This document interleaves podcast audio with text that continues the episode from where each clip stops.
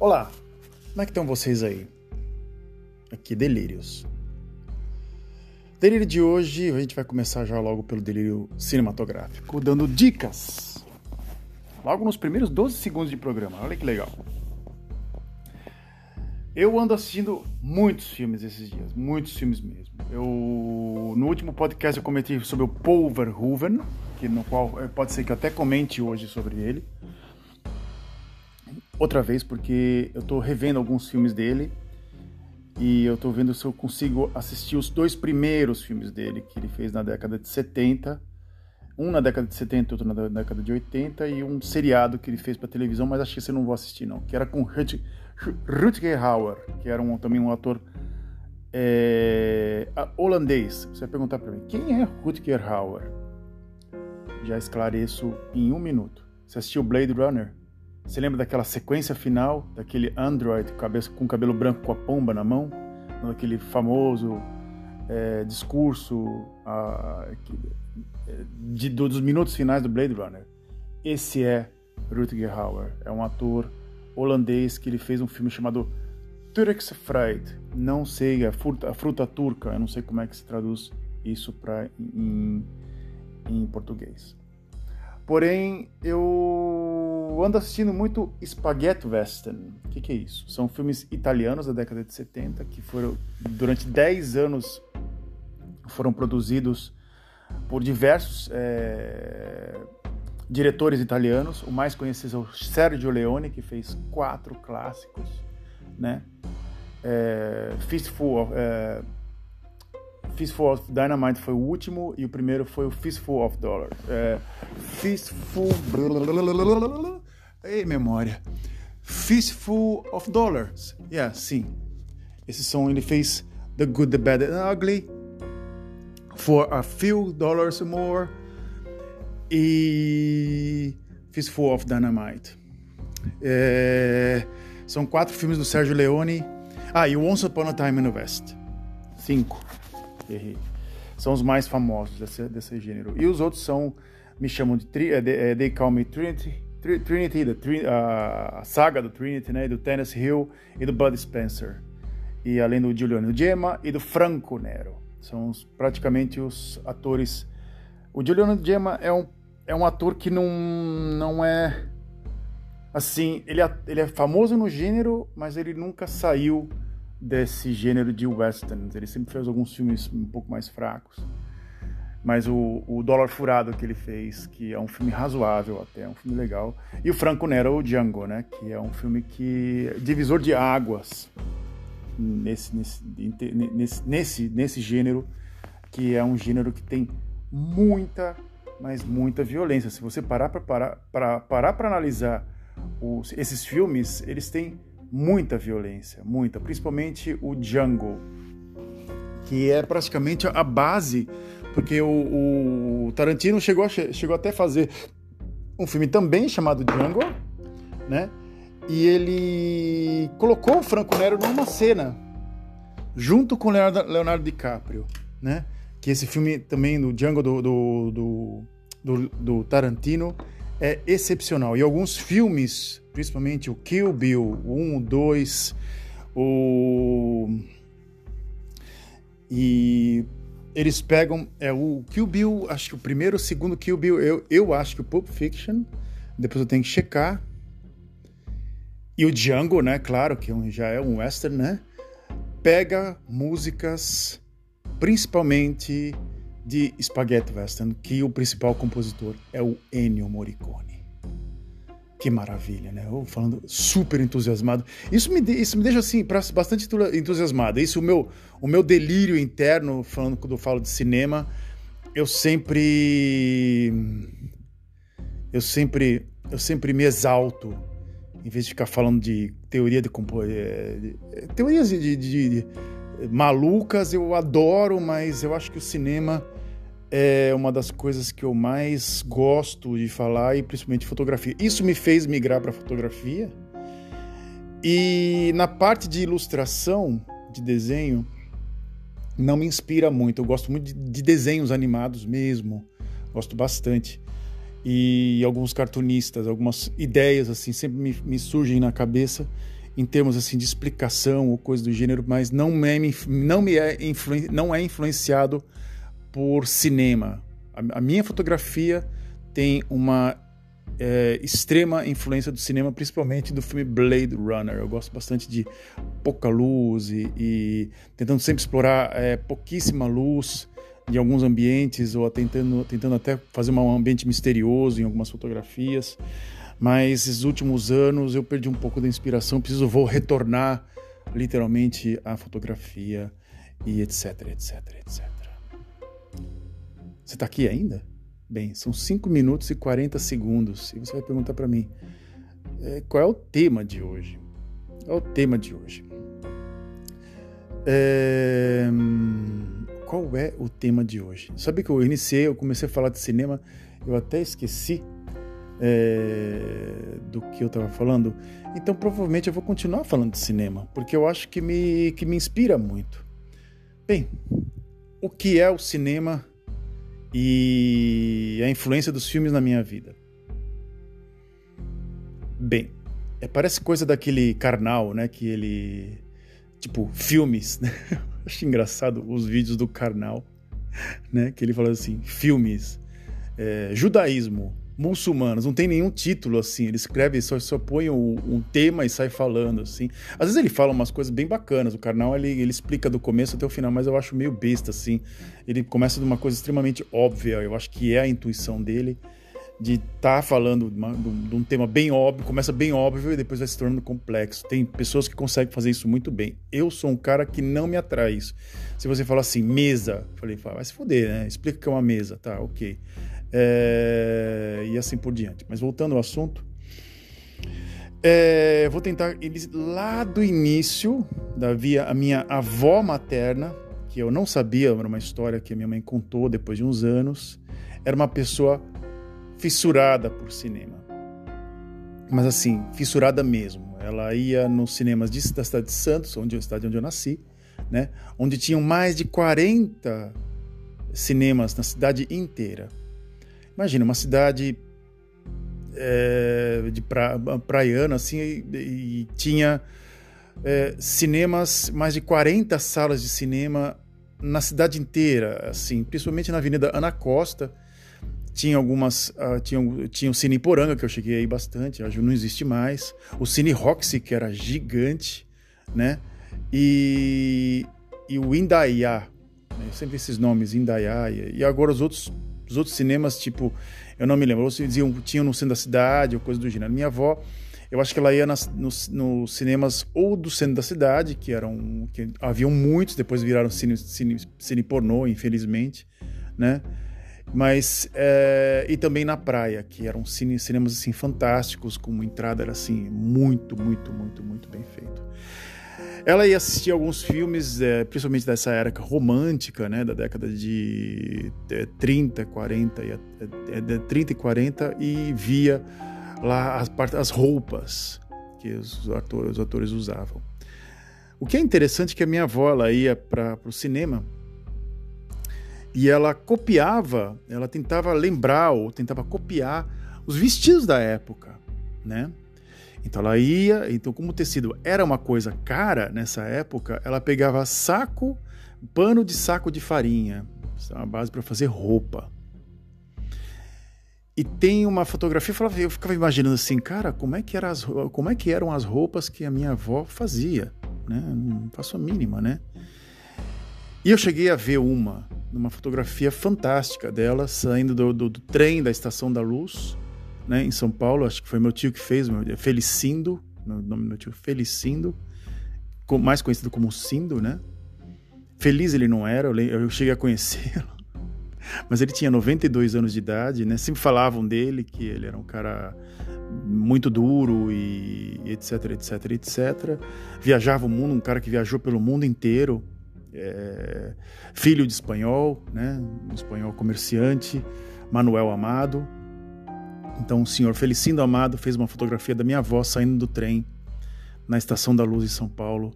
E essa fotografia mostrou para mim as roupas que ela fazia de pedaços de, de, de retalho e panos de saco de farinha, cozinha. Uma das fotos mais bonitas que eu já vi da minha avó. Minha avó era uma pessoa muito bonita, muito bonita.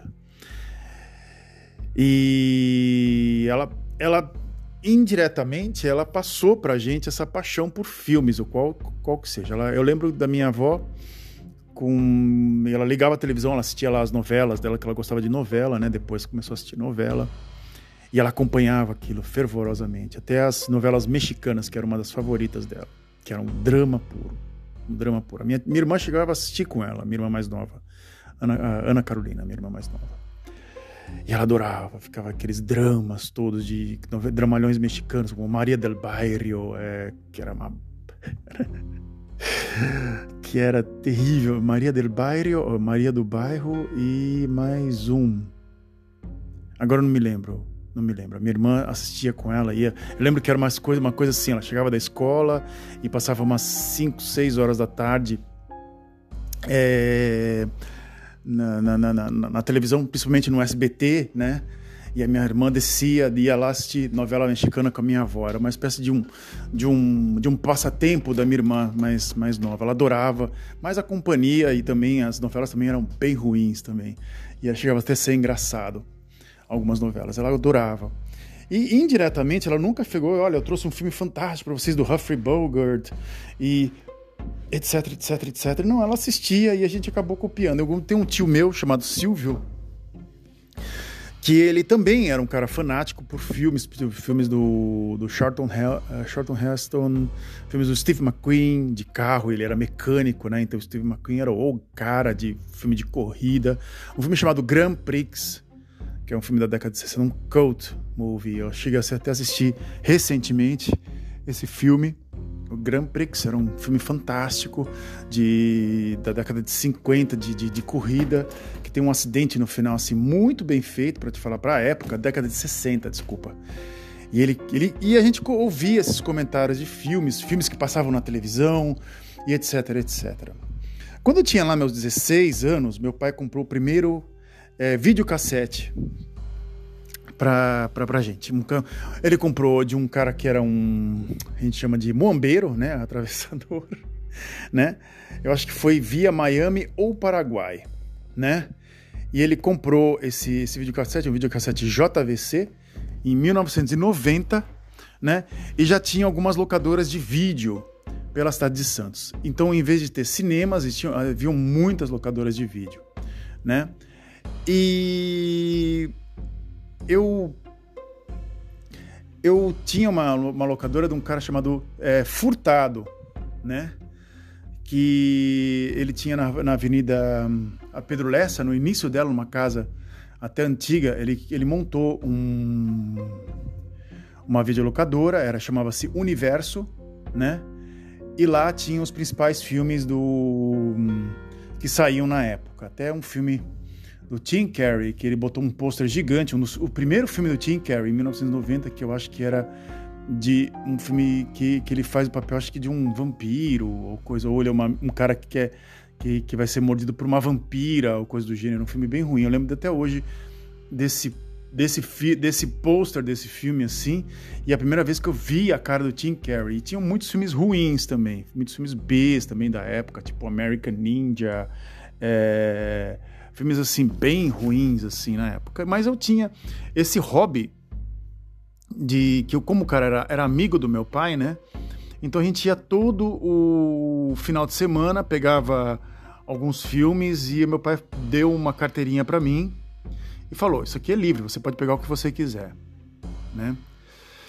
Eu ia, então como tinham filmes de ação, né, que eram que eram filmes bem é, populares na época, eu era um cara da, do, dos filmes de ação, principalmente tipo Steven Seagal, Arnold Schwarzenegger, é, Sylvester Stallone e é, Jean-Claude Van Damme, né? Esses caras dessa, desse, desse, desse miolinho de 1990, 91, 92, né? E alguns filmes de ficção científica, mas poucos filmes de ficção científica nessa época. Eu gostava muito mais de filmes de ação, tinha videogame, tinha muitos videogames na época e também alugava também videogames. Então eu, eu chegava a pegar alguns filmes tipo alguns que é, que é do mesma é, que é da mesma do mesmo gênero chamado Contra, um filme chamado um, um, jogo chamado Contra, eu jogava Contra, jogava Shinobi, era um era um ninja, né, que era um jogo dificílimo e Castlevania e etc, etc, etc. Pegava alguns filmes, eu não tinha muito o hábito de pegar uns filmes um pouco mais cabeça, assim, de você assistir, coisas do gênero. É... Mas eu ia nos cinemas. Eu gostava mais de ir no cinema do que todo final de semana eu gostava muito de ir no cinema do que pegar pegando ficar pegando filme. Porque acho que no cinema assim, você não tem aquela coisa assim, de repente tá passando uma cena de sexo ou uma cena de ultra violência e você tem que tipo parar o, filme porque tem a sua mãe na sala ou tem uma, uma visita ou coisa do gênero que tu não pode ver tipo um alien explodindo uma, a barriga de uma pessoa né? Aqueles, aquelas, aquelas aquela cena clássica do primeiro Alien né? Que é literalmente um filme fantástico. Mas é... o que aconteceu né, né é que eu gostava de o que né, na época, né, eu gostava de assistir é, nos cinemas e nessa época o que era interessante é que haviam cinco, não, Tindaiá 1 e 2, o Roxy, que era uma sala só, hoje são cinco, é, e o Iporanga, que era bem mais longe. Acho que o Cine Iporanga era uma casinha, era, uma, era um, um cinema assim que era uma casa. Era uma casa, mas ele tinha, um, um, acho que 150, 200 lugares, é como se fosse uma sala extra.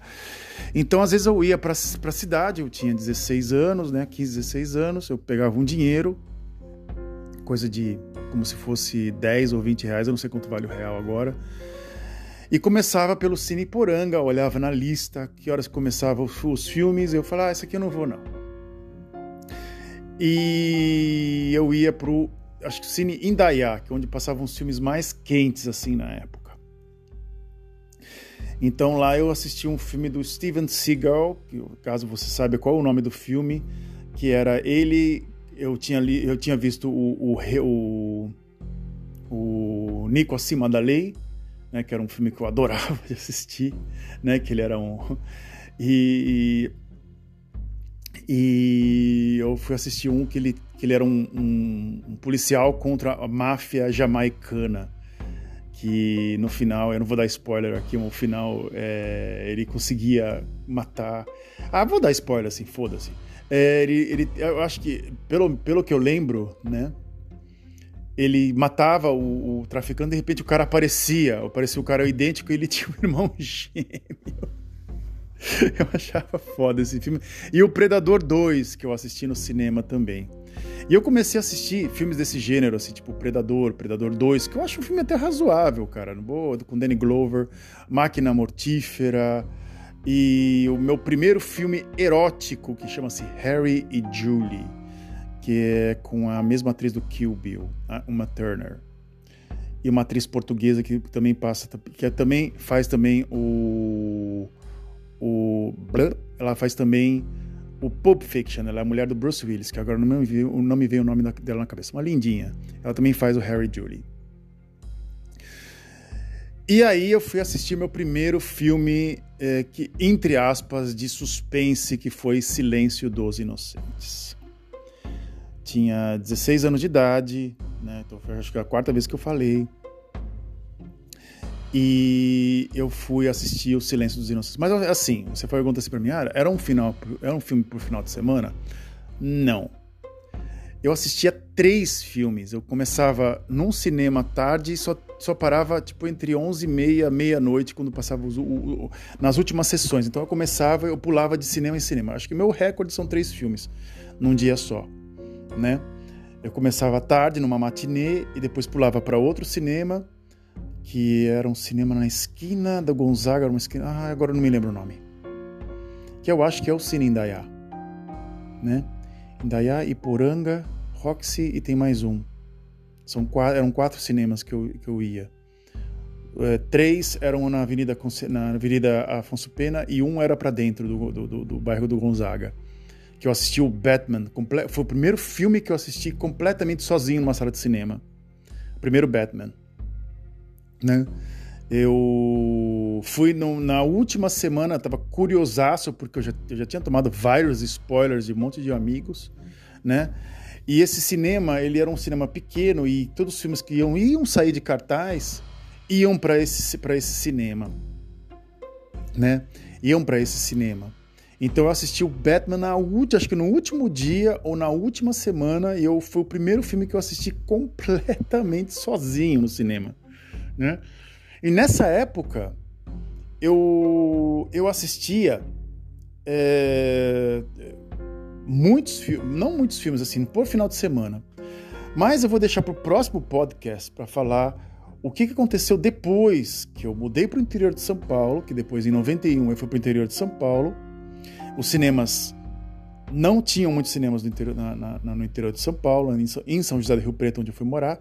Era um drama para você é, pegar um, um, um, cinema à tarde, porque a, minha distan a distância de Rio Preto, pra, de Ipiguá, onde eu morava, para Rio Preto, eram de 15 quilômetros e os ônibus eram muito escassos, não tinham muitos ônibus. Você não tinha muita opção para enquanto a sala de cinema, né? E aí eu tive que procurar videolocadoras. Essa vou deixar para a próxima parte, senão eu vou esticar demais o meu podcast de hoje. É... Eu vou tentar, nesses últimos minutos que eu vou estar tá dedicando agora para esse, esse, podcast, para falar sobre um, um, um, uma coisa que aconteceu comigo e que eu assisti ontem o filme, né?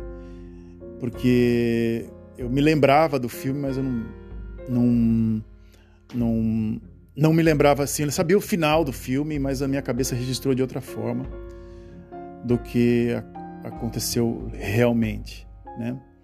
Eu tinha um professor de matemática chamado Zapia, José Luiz Nunes Zapia. Era o meu grande amigo da época, eu tinha quando eu morava em Santos. Era o meu melhor amigo. Depois ele, ele se tornou de novo meu melhor amigo quando eu voltei para a universidade, por acaso, né? E ele falava sempre de um filme do Mel Gibson. Eu era fanático pelo filme Mad Max do, do Mel Gibson. E ele falou para mim: você tem que assistir o Gallipoli. Gallipoli é um filme fantástico. Gallipoli é um filme fora do normal. Puta, o Gallipoli é isso, o Gallipoli é aquilo. E aí eu peguei, e eu, eu lembro que eu peguei numa videolocadora o Gallipoli, ou Gallipoli, alguns falam Gallipoli, outros falam Gallipoli, né? E eu resolvi assistir o Gallipoli. Eu assisti, eu lembro do final do filme, né? Mas eu lembrava que o Mel Gibson tinha morrido no final, né? E eu fiquei assistindo o filme, fiquei, ah, daqui a pouco esse Mel Gibson vai se fuder. Eu assisti o filme e no final, ao contrário, quem morre é o melhor amigo dele. Toma, por favor, é, assista um filme inteiro. Ah, agora, se você assistisse, eu, eu acabei de dar um puta de um spoiler. Eu não me lembrava do final do filme. Eu não me lembrava do final do filme. Eu assisti, assisti, assisti, assisti. É, e eu lembro que o Zapia comentava do filme entusiasmadaço, mas o filme é muito mais do que o Zapia contava. Ele é muito mais, é um filme muito interessante. A trilha sonora é muito bem encaixada, tem, tem música do Jean-Michel Jarre, né, que é o, o, ele faz a trilha sonora, é, parece, parece eu achei que era Vangelis, mas era o, a música Oxygen do, do Jean-Michel Jarre. E o diretor do filme é o mesmo diretor do filme Truman Show e do filme Sociedade dos Poetas Mortos. Vale a pena assistir esse filme pelo contexto do filme, pelo contexto de uma série de coisas da Austrália na Primeira Guerra Mundial. Uma coisa que não é muito bem muito comentada, muitos não comentam muito bem a, Primeira Guerra Mundial, mas foi um massacre também, foi um tremendo massacre. E o filme descreve é, o que foi o massacre dos australianos nessa época na, na, na, em Galípoli, na Turquia. E o final é de arrancar o coração fora. Assim, é terrível. É... Eu adoro filmes que não têm final feliz. Essa é uma espécie de um de um prazer que eu tenho. Então por isso que eu adoro filmes do realismo italiano, porque tipo, life is hard, cara. Sabe? A vida é dura, não é, não é os filmes da American Way of Life. Não é uma coisa assim, é, bonitinho, lindinho, não. Life is fucking hard. Entende? Então, eu gosto desse tipo de filme assim que tem um final mais duro. Finais dúbios ou final, um final completamente duro. E o Gallipoli tem um final de arrancar o coração. E como os dois Blade Runners também. E eu tô vendo aqui na minha, na, na minha frente outro filme que tem um final terrível, tipo Giulietta degli Spiriti, Julieta dos Espíritos, do, Fellini, e o Otimezzo, e o La Dolce Vita. Esses três filmes são de fuder mesmo, para falar o português claro. Bem, muito obrigado pela sua companhia. Nos vemos por aqui outra vez, caso você queira saber notícias minhas, você me conheça ou coisa do gênero. Sempre coloco aqui toda semana coisa para você para você ouvir. E é isso. Pode ser que eu até coloque no título assim, do tipo do tipo título do carnal assim, cinema. Foda-se, sabe? Não, eu vou escrever algo um pouco mais engraçado ou até interessante para você, para alguém ou pessoa que não me conheça clicar e ouvir. Até mais. Nos vemos a próxima vez. Tchau.